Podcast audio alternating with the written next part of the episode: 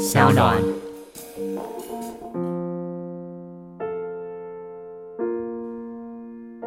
其实不是只有疾病的问题，都带着政治的因素。你只要回到医疗史去看，每一次的大疾病，它把哪一个族群当成可能是重要的传染源的时候，不只是因为当下的疾病的发生，都有它背景的因素存在。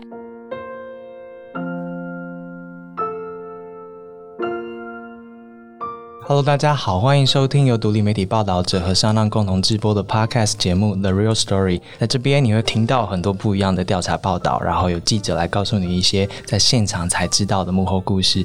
你也会听见记者带着受访者在这边直接的跟你对话、跟你聊天，让他们的心声第一手的听到你的耳朵。同时，我们也会在重大的新闻现场发生的时候，请记者到现场来分享他们在现场所看到的一切。今天的这一集呢，很特。别是因为我们要带一个今年大概是最重大的新闻到录音室里面来。那我们在录音之前呢，其实有透过 Instagram 的现实动态，收集了大家对于疫情这件事情的各种问题，尤其是关于呃疫情下的媒体如何运作的问题。今天就请到了在报者过去。七八个月来很努力、很努力在做疫情报道的两位，让我们欢迎我们的总主笔杨慧君和记者陈杰。Hello，嗨，知心好。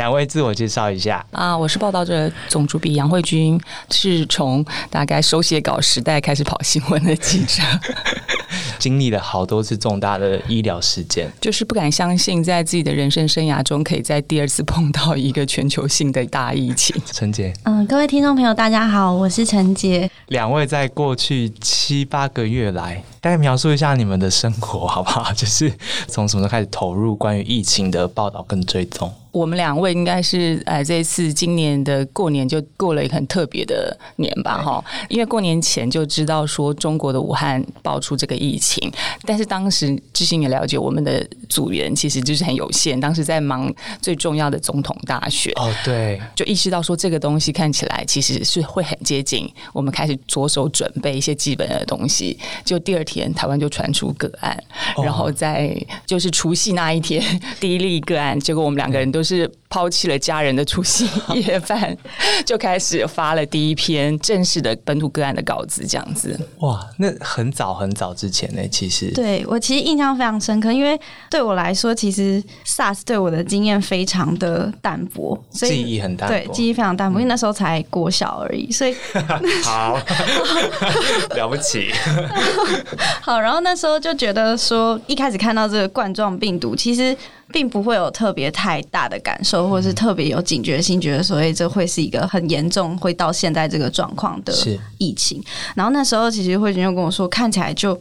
有一点像 SARS 二点零的感觉，然后所以我们就在大家都还搞不清楚这个东西是什么，甚至那时候 WHO 还说这是一个会有限度人传人的病毒，是对，所以那时候我们就先做了一个像懒人包的关键的问答，先整理十个问题，关于什么是冠状病毒啊，然后为什么会人传人啊等等的这些整理，先发出去之后，非常巧的那一天刚好我就是在机关署就是补问一些问题，结果马上就是周志浩署长就走进来说，我们今天就要成立中央。流行疫情指挥中心哦，所以是在疫情指挥中心之前，我们就发了这个，我们就发了这个报道。那时候反应怎么样？哎，这个报道应该是那时候，因为我觉得大家。看到这个消息，其实都没有非常明确的可以了解，都没有管道，因为资讯都非常零碎。所以那时候我们整理这个报道，其实整个的点阅是过去很多报道的前几名，这样就是真的有非常非常多人去转传这个关键知识，帮到很多人吧。因为其实如果不是跟慧君一样有经历过之前这一些重大事件的话，很难判读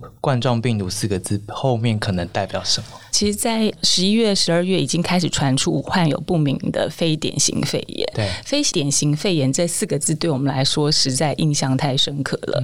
因为 SARS 其实是后来用症状去命名它当时的疾病，在中国很习惯把非细菌的感染的肺炎都列为非典型肺炎。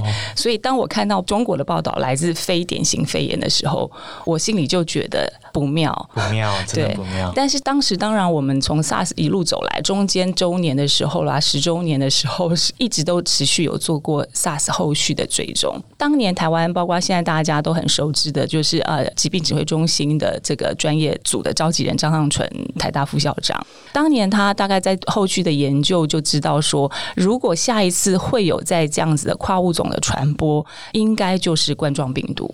所以我在第一时间中，我其实还蛮确定它应该就是一种新型的冠状病毒。对，那这个就是有它的脉络来的。哇，所以一开始对它有一个警觉，然后出了懒人包之后，隔天出现了这个机关署成立了一个指挥中心。那之后我们要怎么做布局？因为其实报纸只有三十个人嘛，记者大概就十个。那从疫情到现在，我们的布局是怎么走？我们该怎么做，或是我们想要达到什么目标？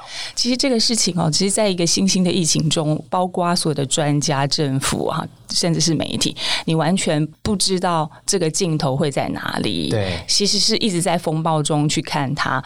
一开始也不觉得它会这么夸张、这么严重这样子。一开始就我们两人小组 这样子，然后后来才开始每天。那这样子下去就不行了，因为这样子当然还有劳权的问题。还有就是我们的媒体的属性跟别人不同，别的媒体也许他只要在指挥中心塞三个人，他可以一天发二十则新闻。但是在报道者这样的媒体，我们希望新闻更完整、深度跟啊有前驱性的，而不是只有当天的及时性。但是像这么大的疫情，当天的及时性的这个讯息、病例还有发展，甚至是防疫的措施又非常重要。对，我们也不能没有，所以我们就是一边还是要做及时。一边还是要做专题哈，深度性的报道，所以我们同事真的是非常的有向心力，立刻就我们有成立了就疫情中心的小组，即时小组，他们四个人就会开始排班，然后从一天一次到一天三餐，到了假日就全部都无休这样做，然后中间还是要去想怎么做，在这样的疫情中找出下一步可能会讨论的方向，而不只是当下这个时刻发生了什么状况。是是是，呃，我们都有登记那个加班时数啦，听众。就是这时候会有这个问题，除了深，然后要快，然后要广之外，刚刚慧君有提到前驱性，就是我们必须提早布局，也就是每一天都有记者会，每天大家都在看记者会，可是，在记者会之外，我们好像很想要试图先做一些布局跟发现一些事情，那是会是哪一些方向？待会陈杰可以分享，我们其实是第一个报道台湾第一个痊愈病人出院，然后怎么样防疫的过程，因为当时大家一直在想说啊，到底我们每天要要怎么样筛检啊？什么人才能入境啊？然后到底一天有几例啊？然后到底他们的症状是什么的时候？其中很重要一个是我们一直挂在心里，就是还有当事人的声音。当事啊，因为虽然台湾这次最进步的就是我们的疫情指挥是统合的，没有像 SARS 的时候最混乱的时候，就是地方中央就是多头马车。那这个是当然成功的部分，但是另外也有一个问题，就是说，哎，全部都是由中央政府来解释诠释这件事情，当事人的声音在哪？哪里？那所有的疾病的脉络，或者是我们想要了解一个疾病对一个人造成的身心，或者是社会家庭全面的这些问题，我们还是要透过当事人的部分。所以，我们其实很早就找到了收治这个第一个个案的医疗院所。但是，因为我们有传染病防治法，我们是不可以在他解除成为一个病人之前就揭露他。所以，其实。报道很为难，就是说我们知道什么东西是我们要争取，可是我们还是要在法令的一些规范下去完成。那所以当时啊，我们很早就预先做了这样的采访，是，并且我讲我们是第一个去讲。虽然后来 CDC 和我们的啊卫福部很自以为好的，就是把我们的这次经验就是一直转移给世界各国。可是我们大概是第一个，就是整理出来到底台湾做对了几件事，可以让第一个病人就痊愈出院，经过多少双手去。承接起来，这样子，在过程中这个记录其实很重要。是，而且我觉得当时也是给民众有个信心啦，就是说，我们其实有能力做这件事。其实刚刚有提到，这一次跟 SARS 比起来，虽然我们官方的统合度很高，资讯传播的系统很及时，然后很直接对于民众说话，但出现了新的困境，就是在这么庞大的资讯系统之外，其他的声音可能就听不见了。所以我们也希望让那个声音达到平衡，让大家听见各种角度的声音。我们也在国卫院这些研发的单位去做布局，对吗？呃，不止国院、中研院，还有很多啊研究的学者，或者是不同领域、不同面向。的人怎么在？当然，政府部门的指挥是第一个，然后政府部门的专家小组是一个，但是还有民间部门的专家小组。对，这个包括了工卫学院，包括了第一线的病毒的研究人员、实验室的人员。所以后来我们最近大家如果请关注，我们最近有推出了一个抗疫加一，就是告诉大家说，其实台湾这一仗在全世界为什么觉得是成功的典范？除了我们的政策的布局比较早之外，是因为全民都有团结想对抗的这样子的共感啊。对，所以其实是各行各业的人都在的他的岗位上发挥了他关键的力量。对我们后来做了一些多媒体的报道嘛，然后针对不同的角色，我们都去做了拍摄。除了镜头上每天大家会看到人物之外，其实我们更关注镜头之外正在发生的事情、重要的事情，还有接下来大家必须关注的事。那我们就收集了一些大家的提问。其实，呃，我们的读者都提到一些蛮关键的问题。首先，第一个，今天录音的时候是八月十四号，大家其实非常非常好奇，就是呃，台湾经历了这么多零确诊的日子，然后到现在，可是大家又一直听说可能会有第二波疫情，或同时看见全世界已经超过两千万的确诊了。那我们现在到底是疫情发展到了什么阶段？那我们接下来要做好什么样子的心理准备？这是第一个问题。其实大家要有一个新的看法，就是说，其实台湾连第一波都没有来啦。严格说起来，台湾现在就是总共四百多个个案嘛，哈。那群聚的案件很少，然后死亡的个案跟重症个案都不多。嗯，其实。说实在，我们还没有真正进入过第一起的爆发，那所以现在台湾是很干净。我不是说很干净，是社区没有这样子的潜伏的病例。那就算是有，如果是啊，大家看这几次有几个是到国外之后才被验出来，有可能在台湾感染，它是阳性，但是它事实上它可能没有传播出去，因为如果有传播出去的话，势必医疗院所还是会接到其他的个案嘛，哈。那我觉得潜藏在社区会有这件事情，不用。不用太担心或在意，当然也不用轻忽啦。整体来说，台湾社会很社区还算是干净的。对，但是这个某方面有另外一个挑战，因为这个支病毒已经在全世界铺天盖地的蔓延了，一直在卷动。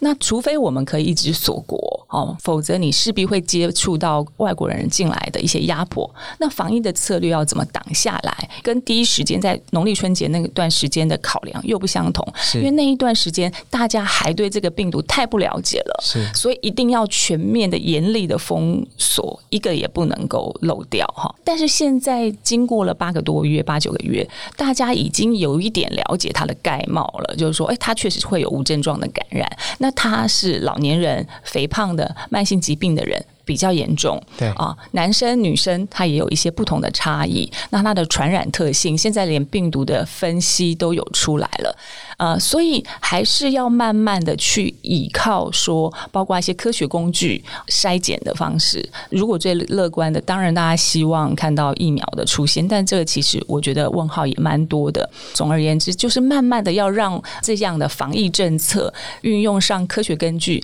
并且更了解这个病毒的真。貌，就说有时候过度防卫，其实是一种社会性的恐惧造成这个病毒的啊伤害或影响。那慢慢调教说，哦，这只病毒到底真实的伤害性在哪里？谁才是它最主要伤害的对象？那我们怎么样把那些可能会被感染？而且是重症高危型群的人，对比较精确的拦住这件事情，我觉得希望下半年可以越来越明确。大概就是慢慢一个拨开迷雾，然后用更多科学事实来判断我们该怎么做准备的一个过程。这样子，那有人会问到了，就是记者在采访当中可能会发生的几个挑战。第一个，碰到疫情这件事情，需要做什么隔离措施吗？或是要怎么保护记者本身呢？我不知道这一次跟 SARS 比起来怎么样，但可能。景象是相当不同的。嗯，先讲一下这一次，刚刚慧君有提到说，一开始最早的时候。嗯，还没有那么明确的时候，我们其实是只有我们我跟慧君两个人在负责这一块的部分。那后来因为整个真的太大了，所以我们就还有另外三个同事，就是加上我四个，我们会一起轮班。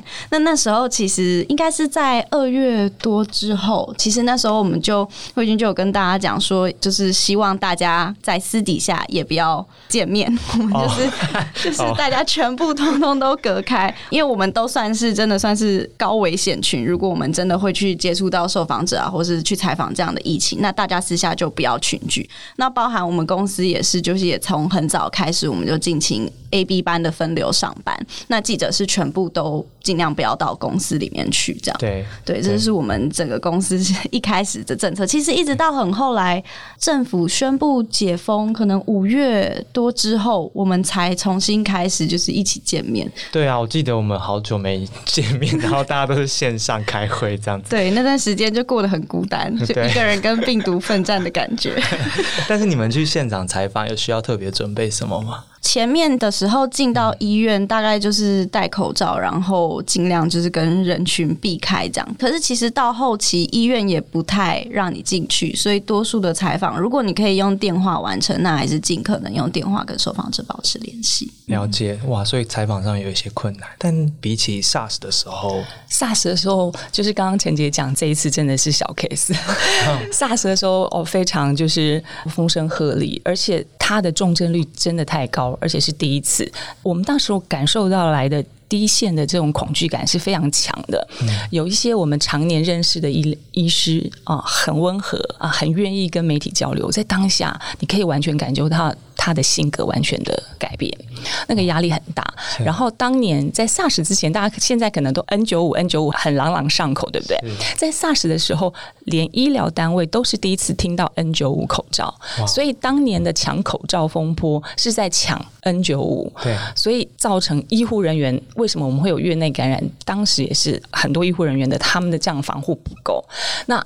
我们跑医疗院所的人，很早就被当时服务的媒体排拒在外，我们早就不能够进公司了。然后 是吗？是哇！然后我还记得很辛苦，那个过程中有一次，总编辑需要来关怀我们，就说：“好，你们今天可以回来公司啊，大家要就是说不行，是只有在大门口。天哪！我们不能坐电梯上去，我们在大门口，然后总编辑大概隔了三公尺远这样子跟我们挥手这样子。然后当时公司给我们的弥补就是帮我们买 N 九五口罩，所以那时候记者哦，每个人都 N 九五。最近聊起来，还有当年记者说哦，他还又收出了当年送到的 N 九五，有一点是心理弥补我们的作用，你知道吗？在公司不能进去之外呢，其实我们也是医院驱赶的对象，我们好像是乱源。可是大家别去想，当年跟现在情况不一样。当年其实虽然每天还是后期有记者会的宣布，但是对于疫情病例的掌握，其实没有这么透明跟及时。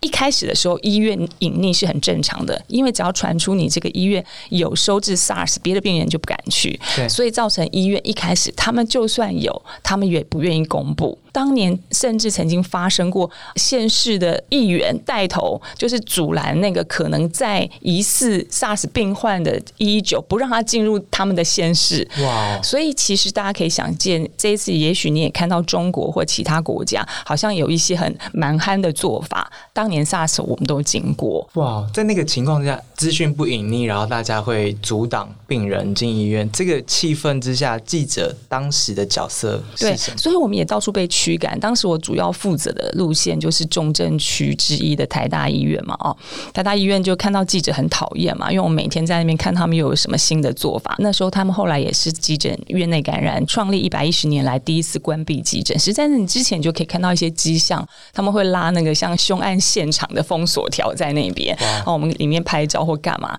所以他们就拒绝我们进去台大医院。但是当时的记者和媒体还是比较有团结跟力量哦，我们就有跟台大医院一直斡旋说，希望我们可以还是要进去采访，不能阻拦我们的采访权。但是当然我们不能进入别人，比如说重症处置啊，或者是急救区，不能乱闯这些地方。但是我们还是需要约访一些人。那在被台大医院驱赶的时候，我就在另外一家医院待，因为我又不能进报社，然后我还是要采访。但是那个医院，你知道，员工下班之后，他还是会。找那些你如果不是院内的人，他就把你赶出去。所以我留下来的时候，我还是要跟医院的行政人员借他们的制服，就是潜伏在里面这样子。对，那一年确实我觉得跟现在的情况不一样，但是困难度也不一样了。陈杰他们必须要在中央即时记者会中去找突破点，但是大家都一样讯息的时候，你要怎么找到？那个破口当然是一个挑战。那当年我们是打野战啊，我们全部都是在医疗院所中，每个人会拿到的讯息不一样，很混乱。当然，在判断上也是很困难。但是我觉得，呃，媒体永远都不能只是有官方统一的说法这样子。听起来那时候记者的角度是不断在拼拼图，因为什么东西大家都看不见，然后什么资讯都没有，都被挡住了。可是社会这么的恐慌，而且真的是关于人命的事情，所以我们必须把那个拼图拼起来。然后方法是什么？大家很努力的在找，跟这一次当然是相当不一样。不过没有上一次就不会有这一次的经验，没有之前努力拼拼图的过程，这一次就没有办法一开始就有这么及时跟尽可能透明的资讯从官方这边出来。这大概是这几年我们终于换得的一些关于事实或者是资讯的一些更好的一个进步。然后有观众提问说，在这么争议或者进行中的一个疫情，我们要怎么判断不同的所谓的专业人士提供的资讯？他们要怎么做这些资讯的判读？因为大部分的关于疫情的资讯对民众来说，其实门槛有点高。是，所以我们在一开始的时候，其实跟陈杰在讨论，就是说选择专家就是第一步啦。你要选择正确的专家，他是不是了解这个病毒？因为这次病毒虽然是新的病毒，但是冠状病毒它的过去的一些研究其实不是没有的。还有包括上次曾经参与过 SARS，包括研究或者是抗疫政策的人，有这样子实际的经验的人是谁？我觉得这个第一步就是我们要找到专家。所以我们在呃过年前第一篇在写预测说呃接下来会挑战的五个关键嘛哈，就是说当我想后来完全是照这个方向去走，是因为我们一开始采访了黄立明医师，那他本身就是不只是病毒学的专家，其实台湾的 CDC 的系统的成立，当年是黄立明跟呃现在大家都很爱戴的陈建仁 前副院长，还有金传春教授，他们一直在其实是在呃一九九八年的长病毒之后。就呼吁我们要成立这样子的机构，所以你知道这些人的背景，对，你知道说他会对于这样子的情况很虽然是新的东西，但是都会有一些历史的脉络。然后他们对于国际资讯的接触，我觉得是在专业中不能说百分之百，因为他一直在变，他们也在看，但是至少他是在所有人中，他的掌握方向不会太偏颇。对，那找到专业的人是最重要第一步。对，这次真的是跟时间作战，也跟经验作战。我记得我们在内部编辑室开会的时候。大家其实都很认真的想听，看看慧君当下判断是什么，就是有一种 第一手接触到真正资讯的感觉。因为大家有太多问号，可是如果你没有相对的认知跟有厚度的经验，你没有判断当下我要去找谁问问题，或是要问什么样子的问题，或是哪一些人给的答案之中还会有层次的落差，所以我要怎么把这个拼图拼起来？这当然是经验上面很重要，可是也很考验体力啦。陈姐这一次已经去过上百场记者会了，对吗？对我嗯，其实记者会的时段大概分成几个部分。就一开始像刚刚慧君讲，其实，在呃成立指挥中心之后，那个记者会是随时开的。呃，我们有一个跟指挥中心一个赖群组，那他会在开会的前一个小时才发消息说，等一下一个小时之后要开记者会，那记者就是到现场来采访。那个时候真的是每五到十分钟，你就会一直看手机，因为你真的不知道什么时候会发生事情，然后你也很害怕错过那个时候。这样，那。到后来才开始像现在这样固定每天下午两点会开记者会，那时候记者会都开一到两个小时，非常的久。这样就是你要一直不断的想要把所有的资讯都整理好，试图在里面找出说有没有什么东西是他没有讲清楚的，然后你要进一步去追的。到现在其实就是没有固定开，但是就是可能会有一些新的政策，就是每周开一次。那到每天记者会这样的模式结束的时候，指挥中心公布的资讯说他们总共开了。一百六十四场的记者会，那我算一算，应该至少也是去了一百场以上。所以在那个现场，其实光是这每一个阶段，其实对我自己来说，就是想要做到的事情跟想要关注的东西也不太一样。一开始可能只是大家在关注说有新的病例，其实我们也会很紧张，所以每个病例就是要完整的呈现，或者是去找说那刚刚提到说，哎，到底第一个痊愈的人这个状况，那中间的期间就是资讯量爆炸呢，你要怎么样整？理给读者找到破口。那现在的阶段也是不断的在看，说那下一步我们要可以怎么做？所以这大概也是可能以一个像我这样的记者在现场整个过程的历程。虽然都是记者会，可是呃分阶段的时候，我们在现场做的心里面的想要达到的东西是不一样的。记者会其实很多听众可能都觉得他都有直播看见，直播镜头之外，你有看见什么？我觉得直播这件事情，其实对现场的气氛来说，就是对日报的记者其实会蛮有压力的，因为其实，在中间的期间，还蛮多读者或是看直播的人会一直骂说，我们就是记者问的问题都很烂啊。然后，其实我甚至在现场也是有一些同业会就是情绪有点激动，就是会在现场觉得说，哎，这个状况真的压力都很大，因为大家真的都守在现场，然后努力的问问题，但是可能。很常被大家批评啊，等等。其实我自己也觉得没有什么问题，是笨问题啦。就是大家如果真的想要知道，都是一件好事。我觉得那个现场的气氛，刚去的时候是真的还蛮紧绷的，紧绷。对对对，但到后来就也有一点习惯了，但是就会觉得说，哎，可以更明确的知道说，哎，自己到底要在这个记者会上面得到什么东西。对，因为你们在记者会要发即时新闻之外，你们也要接着去抓线索，然后试着找到一些别人看不见的角。度嘛，你说的真的蛮准确，就是没有问题是。笨问题，因为我们这次搜问题的过程当中，其实也有人会直接写来一句说：“那现在是怎样？”这是很短的一句话，可是这真的是一些人心里面真正的提问。他可能每天很焦躁的在问这个问题，所以其实有机会的话，这个问题是需要被问出来的。可是呃，也有人会问说：“听说台湾其实有本土案例，资讯真的真实吗？这个事实是被掩盖的，还是有心人是故意散布假讯息？”这个是读者 Gloria 问的，像。这样子的问题，我们要怎么回答？台湾。本来就有本土案例啊，这个之前已经有好几个个案出现了嘛，哈。大家只要想想说，在一个全球化的情况底下，一只病毒已经这么坚决的要跟人类就是天长地久，你是很难说我们这边完全是零个案。所以我觉得，其实大家真的还是要聚焦，不用担心数字啦。其实，在 SARS 的时候，一开始台湾也是三零嘛，又是因为一直要盯住那个三零，间接造成有些医院他不愿意报出个案来嘛，这种样的压力，所以。不用担心有没有个案，要担心这个个案出现有没有造成很大的损伤啊！就说如果有个案，结果大家说啊都是无症状，那不是我们慢慢了解这只病毒，也许它。没有那么大的影响。另外一面是这样子看嘛，对不对？所以这死亡率其实从一开始出现是百分之七八，觉得很可怕，接近 SARS 的百分之十，现在就掉到百分之二，甚至还有一些报告出来说，其实跟流感差不多，只有百分之一零点一。那这个数据还会在变动的，因为这跟各国可以筛检的能力，跟他们通报的准则都不一样。当你对这个疾病越来越了解的时候，你就会，因为我们担心一个病是担心它对我们造成伤害，如果确实有这个病，因为你知道这个世界上就有很多生物要生存下去，他已经调试好，他准备好了。这只病毒呢，到现在为止，很多人说到底有没有变异嘛？哈，我们是最早就是有用这个 GISA，就是一个全球流感数据分享的平台。是二零零八年的时候，H1N1 新流感出来的时候，有七个诺贝尔奖得主跟很多科学家他们跨界的合作，然后有一些公益人士出资，他们就开放平台让。所有的国家可以及时把你自己这次新型的这个病毒的序列可以放上去，让所有人知道，而且可以知道这个病毒全世界的样貌。哇！它可以用病毒的亲缘去看它到底分支到哪里，你哪一个国家的病毒跟哪一个国家是相近的，然后它的大概流行的过程，以促进这个第一个资讯更平衡，把那个资讯的落差补足；第二个就是促进这个科学的及时的研究。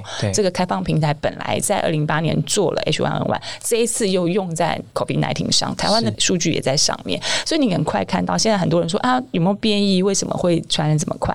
但是目前看起来它没有非常大的变异哦。主流的病毒株，台湾跟欧美的主流是很相近的，但是另外一方面就是说，因为它就是跟人类结合的很好，所以它不大需要变，因为它已经传的很好了。因为你知道病毒它就是一直在调整自己啊，就跟我们人一样。如果像 SARS 为什么一下就走了？就是它太。毒了，它没调整好，因为你把宿主杀死了，病毒不是一个单独的生命，它必须要在宿主的继承下，它才可以活。那就变跟你同归于尽，它没好处，所以它很快就不见了。那这次 COVID-19 看起来就是不会不见了，因为它已经传成这样。那它就是因为融合的很好，不大需要改变这样子。对我这一次很深刻的是，我们有做很多的呃图表，然后资讯的整合这一些。因为这一次疫情之下，大家讲到另外一件事情，就是关于疫情所衍生的在网络跟社交网站上面的资讯上面的疫情啦。这么说好了，就是很多假的东西啊，造成大家恐慌啊。或是有些国家封锁、有些国家开放啊，这一些，可以请慧君分享一下，这跟 SARS 时代比起来，这一次可以看见更多是全球性的资讯的分享，那样子的分享有什么样子的效果？那个对我我们的报道有什么样帮助？是，其实我觉得假讯息或者是假科学这件事情是一直都存在了哦，因为尤其是在大家。也不尽然明确的之下，会出现的一些讯息，不只是媒体。我觉得这一次啊，在跟 SARS 比较，最大的感触其实是网络时代的变革。是在 SARS 的时候，网络开始了，但是没有像这样子的这么普遍，就有点半网络化的时代。当年呢，只有两个呃比较大的媒体，就是中时电子报 UDN，他们有网络，对，他们每一天都。只有凌晨三点更新隔天的新闻，对，所以对于我来说，SARS 的噩梦就是因为大家抢新闻抢的很凶，压力很大，我每一天都要等到三点他们的网页更新了才知道。哦，别人写了什么，你漏了什么，你就再也没有办法说下一刻赶快像现在下一分钟赶快补上。你都要等到三点才能睡，你就觉得，而且三点如果人家有独家，你就这一天都不能睡了。所以，我我我现在就是一个失眠顽固性失眠患者，就是从 SARS 时代留下来，你每天都是要等到那个时刻。到了现在，是每一刻每一分都有讯息产生。它的好处是说啊，大家好像某方面觉得好像这个独家，大家现在说。媒体只有三分钟的独家时代，马上就被改变了。但是除了媒体的这个差异之外，我必须讲说，网络时代在这一次的防疫中，让我觉得我真正感受到网络时代的意义。比如说我刚刚讲的 g i s a 那个组织，他立刻就把病毒上传；还有这一次的病例的即时网页哦。我觉得是各媒体的攻防的重点，每个人都做了这个。那数据从哪里来？大家都知道，就是数据是从那个 John Hopkins 的，他们也是一个无偿的组织，呃，学术团体。发挥了这样的力量，整合了全世界的病例。那透过不同的媒体，他用不同的语言、不同的角度去诠释这个病例的走向，跟它代表的意义。我觉得这个是非常重要的。就是说，SARS 的时候，不要说台湾自己的病例的统合到底是每一天是不是是那个数字都是一个问号。我们更不知道别国。当然，那时候的范围是只有在东亚为主啊，欧美那个部分没有。可是，包括中国大陆或者是香港，他们到底是爆发到什么程度，也是看到他们的媒体爆出来了哦，你才约略知道。那不像现在每一刻钟，你可以掌控到说哦，这个病毒的流向从中国。到了欧洲去了，然后现在到了南美去了，现在要到了那个非洲去了，你马上就可以知道这样的走向。那对于防疫政策，它也立刻很快速的可以做这样子的决策。哪些地区来的人，我们应该要做哪些的规范？那我觉得我自己深深感受到网络时代的意义，在这一次让我觉得啊，真的是一个很重要的时代改变。对啊，过去应该很难想象，很难想象，真的 跨国的资讯都跑出来，所以你可以很明显的看到。哦，别的国家怎么样？他那个国家怎么样？然后我们国家怎么样？所以这一次也出现了一个新的，在谈论疫情的时候，一个新的现象，就有听众问到说，在这样子国家民族主义的浪潮之下，这个东西对于报道的框架的影响可能会是什么？或是它会不会有影响？我们怎么决定怎么应对这件事情？传染病。being 本身会造成污名化或标签化这件事情，是历史在在的告诉我们呢。我刚补充一下，就是说，呃，好像没有完全回答到志兴说假新闻或假讯息这件事情。这一次呢，网络时代虽然学界提供了非常多的整合啊，数位串联的能量，但是我必须说，我们这一次的对手除了跟中央指挥中心的统一口径之外，我们也跟专业的期刊在赛跑。对，在这一次专业期刊，就是也希望能够开放。更及时的资源，过去可能是必须要发表一年之后要同才审查，两年、三年后你那个 paper 才可以发表。那它的好处当然就严谨嘛，它可以检视你到底有没有问题，那图片有没有造假。最近非常多的学界论文造假事件，可是在这么及时的情况下，大家都不知道这个病毒的概貌，那你的研究发现，你还要等到一年后、两年后审查，对我当下的判断理解没有用。对，所以现在就开放说可以及时，也有他们的网页，所以我们大概在初期。期我大概看了不知道几十篇的 paper，但是我要说的是，大家不要笑媒体，好像常常觉得媒体啊就是查核不实啊，速度永远就是一个压力。这次有非常多的学界的 paper，后来是被推翻。了。我举一个例子，在大疫情初期的时候，有一天就是接到一个学者传讯息给我说，哎，一个 paper 说这次的 COVID nineteen 的这个病毒呢是人造病毒，里面被插入了四个 HIV 的，就是基因片段。哇，如果有这件事情的话，大新闻很很可怕。那我赶快把这样的讯息再跟专门国内在做病毒清源的专家再确认，他还帮我看了这个 paper 的。道理，那 paper 是一个等级不错的 paper，但是当时那个只是编辑的讨论，他就是说他不是纳入真正的 paper 收入 paper 中，他只是在开放在网络的讨论，然后非常多人质疑他。我记得是一个印度学者做出来的，因为后来我还再去请问了别的不同的领域的学者，多方的去确认到底这个讯息值不值得我们去了解、追踪、发布这样子，因为这个发布其实引起会很大的恐慌，但是后来。不同的学者、不同的检验方法都告诉我说，他们相信这支病毒在自然的情况下是有可能就产生这样的反应了。因为物种在交配的过程中，你经过不同的宿主，因为它的基因片段太少，所以天然下的发生本身就有它的几率。所以他们呃认为不是那么觉得人工的证据这么强。我们现在不能到最后，我们不能说绝对没有。对，但是至少他当时的那个东西的证据力不够强，所以我们就决定没有处理这个东西。可是你可以看到，接下来一阵子就有别的媒体就爆出那有段时间一直在报这个新闻。我的意思说，其实我们在查证这件事情，连学界对呀都非常多。对，那学界的东西出来的时候，我们又要再去确认这件事 情。等于我们是期刊的那个 审核的。但是我觉得，以我们报纸的立场，我其实是想说。每个媒体它有不同的角色啦，有一些即时新闻的媒体，它是把所有的讯息都丢出来，你可以自己去判断，或是怎么样。那对于我们来说，即便我们在做的即时新闻啊，像陈杰他们都被我要求说，我们不是只有做就是疫情中心发布的即时新闻，我们其实就是在写一篇报道。对，所以我们该采访的，我们要有专家的意见，让大家去解读。啊！疫情指挥中今天讲这些事情，你就接受了嘛？他讲这样是不对，当然对的，我们就要要求民众可能说，哎，有更多的讯息让他说，对，现在是要这样做，你要更加的遵守。所以，我们其实即时新闻就是在做一篇正式的报道。我们的即时新闻不要被这四个字给骗了。我们的即时新闻其实一两千字或更多的 一个完整的报道。我记得那时候连我们这种就是非医疗专业的都要下去做即时新闻，因为可能要关心国际方面发生什么事情，然后对岸发生什么。事情啊，这一些其实资讯很多的情况之下，更需要有人来把关资讯。那我们就用各种方式来把关资讯。国族主义这件事会影响我们在把关资讯上面，或是为我们选择怎么报道的这个框架吗？这个事情在台湾，我觉得接下来要被好好的醒思啦。但那不止发生在台湾啦，嗯，其实在第一波疫情的时候，大家可能知行也许也可以补充，其实早就发生这样的事情嘛。你在欧洲，华人其实就被。等同于病毒这件事情，在过去历史上也是如此。鼠疫的时候，他们就认为说啊，是别的民族带来的。其实不是只有疾病的问题，都带着政治的因素。你只要回到医疗史去看，每一次的大疾病，他把哪一个族群当成可能是重要的传染源的时候，那不只是因为当下的疾病的发生，都有它背景的因素存在。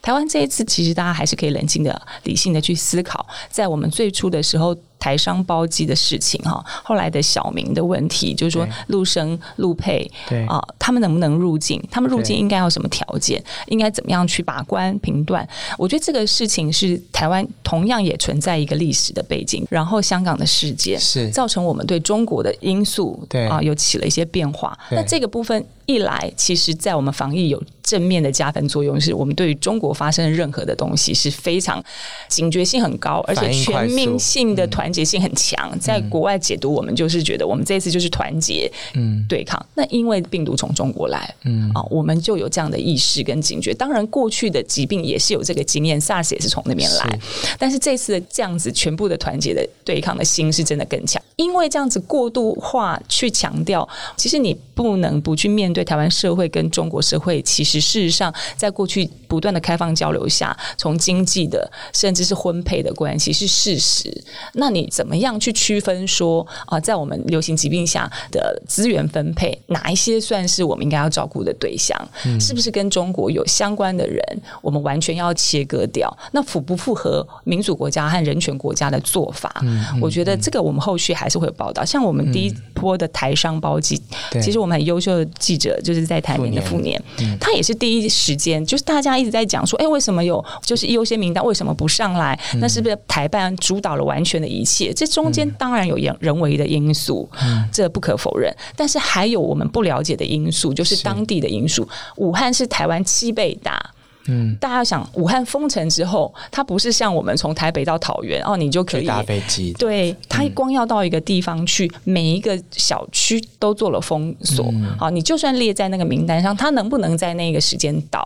后来我们的同事的采访查是说，也许在讯息传达，或者真的是中间人有过度的。代表台湾政府去做一些什么承诺之类的，但是至少我们要回归到最无辜的人，就是那边去工作的人，台商也好，台干也好，他们接到讯息就说哦，连续三天会有班机回来，所以他们也没有觉得我就抢一天，反正我就是通过这个慢慢可以到。可是没想到第二班、第三班遥遥无期，嗯，我们就是逆风向的去挑战了。当时大家觉得啊，不能开放任何，然后为什么是这件事情？大家还是我刚刚讲的，就是多元陈述。我们需要看到这个社会不同的面貌，取最接近现场人的证词，我们才可以拼凑。最接近真相的盖帽，这样子对抗这种未知的疾病，资讯是最最强大的武器啦。所以我们尽量提供的足够资讯给不管哪一方来做不断的判决，跟接下来我们要怎么应对，比如说逆风啊，或是顺时钟、逆时钟这些，大概是这个疫情之下衍生出在媒体圈大家 都熟知的一个。字词，但是在这之外，当然就是最根本的，我们怎么样提供更多元的资讯，让大家对抗疫情这个走下去？疫情好像还会很久。两位有没有给大家一些建议？如果我们要取得呃可靠的资讯，或是我们要在这还看不到终点的时间里面来准备自己的话，我们怎么样运用资讯来保护自己，或是我们有养成什么样子的习惯，才能让自己安度这一段时间？我觉得这一题志新比较适合回答，因为媒体试读好像是你的专长。其实我觉得，请听 Podcast，记得订阅。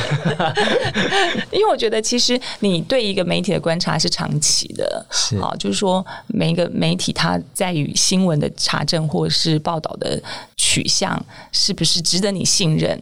嗯我觉得当然就是第一个主要的必须要了解的方式，然后他的采访中有没有含及多面向？嗯，如果永远只是单一的对来源的话，也许你也要想为什么只有报这个角度的讯息这样子？对，陈杰呢？觉得呢？不管是在做报道，或是我自己在记者会做即时新闻，就是希望。可以做到，我觉得我那时候印象很深刻，是跑记者会的时候做完的即时报道，就会收到蛮多朋友说。他们都会觉得，那就他们就不用跟直播了。他们只要看完那一篇，他们就会知道到底现在要关注哪些。放心交给你。对，我觉得那那就是我们期许也想要做到的事情。对啊，跑一场一百场记者会真的是 还好，你很年轻哎，当记者两年，然后经历这么大的一个一个事件到现在，然后其实你还是平时要做关于鉴宝啊、遗财啊这些的报道，我想一定很辛苦。但是辛苦里面是什么动力？是让你一直。不断 push 自己要把这件事情做好。我觉得，当然，今年真的是很特别的一年了，就是真的是各种事情，从疫情完觉得呃好像稍微可以。休息一下，结果没想到马上就有健保，接下来医财啊等等的题目。我觉得疫情这件事情，当然对于任何记者，可能任何医疗性的记者或大家来说，其实都是一个你觉得你一辈子可能很难会这么快，或者是马上就碰到这么大的世纪疫病。除了真当然身心很疲惫之外，也会觉得说，哎，自己真的很想要在这一波里面去。做到一些事情，或是真的可以带给读者一些资讯。对，所以也真的是就是这一次心里的想法这样。陈杰是记者之一，然后我们有四个记者在处理这些新闻，他们所做出来的报道，最后都要经过慧君的审核，然后也需要慧君指导他们往哪里走。所以最累的大概就是慧君，因 为四个人最后累的东西都要经过慧君才有办法出去，也累七八个月了。慧君还好吗？就是觉得人生怎么会有第二次？不过我们同事其实是真的蛮认真的，就是说大家互相支应啊。有时候，哎，他要去跑别的，临时有没有人来，都一定会有人，不会有人默不作声。这样，我必须分享，在 SARS 的时候，曾经当年因为也是风声鹤唳，大家都要支援。那曾经某一个报社的记者被调上来台北，本来那时候疫情还没发生，调上来台北发现，哎。要去，马上大意就发生了这样，然后就离开了，就是申请到别留下他们很可怜的其他的同事在撑。那我觉得在报者这个情况是没有。那疫情有没有尽头这件事，我觉得这一次目前是还没有看到啦。就是我觉得需要的是，也许我们更。多理性的讨论政治这件事情，刚刚就是讲到国足之外，还有我们内部的，一定是借机会做一些攻防讨论，不同的意见。我觉得大家还是希望可以回归到尽量看到问题的本质，是不是应该。做或者是应该讨论，比如说现在大家讲啊筛检这件事情，可以有不同的看法，好，因为这种事情到底有没有效益，这件事情是值得讨论。是啊，当然有政政治人物或者是名嘴会借这个东西来。作为他们特殊目的的那个，可是我觉得，如果要给民众读者一个建议的话，我觉得在这些吵杂的声音中，大家还是可以冷静撇除政治的因素，来看看怎么样做是比较科学的方法。还有就是说，一个民主社会应该有的程序。是是，我想今天大概这样子的对谈，大概稍稍了解一下报道者在面对疫情的时候的呃跑新闻上面遇到的一些挑战，跟我们想要掌握到的事情，要快要。深要广要远，大概就是这四个字。但是要做到这四个字是非常非常快。我记得我们在四五月的时候吧，好像有收到一个捐款者的回馈，就说：“哎。”你们都在做疫情的新闻，我没有看到其他的东西了，所以我跟我想象中不太一样，所以我可能暂时就是不要当捐款者这样子。然后那时候我就心里就觉得，哇，这标准真的好高哦，就是 我们要花很多的力气去追这个疫情，然后在当下关键的时刻扮演好。提供资讯、造成对话这个角色，但同时大家又期待我们再提供其他的题目。其实说真的啦，就是疫情之下，很多题目真的没办法做。比如说，你就没有办法出国啊，你就没有办法去很多地方啊，这挡下了我们很多的计划。但其实我们有更大的责任，就是在这个呃全世界，我们国家在面对这样的挑战的时候，能不能够提供一些理性、冷静，而且让大家可以理清事实的一些资讯？这当然是我们的责任。然后我们也会。尽量把它做好，可是大家应该都理解，这是非常非常困难的事，连期刊可能都需要不断修正自己，才有办法提供正确的资讯。可是我们会继续努力，只要你有任何的对于这方面的问题，或是你有线索，或是你有什么样子的期待，希望我们可以解答的，可以告诉我们，我们会尽可能的在未来有机会，我们会扮演好这个角色。那请大家不吝的给我们的团队多一点鼓励，因。因为他们真的很辛苦，今天要非常非常非常谢谢慧君跟陈杰的时间，他们太忙了，所以我们今天是九点半录音，所以很感谢他们，谢谢你们，谢谢，辛苦了，下次再见，拜拜。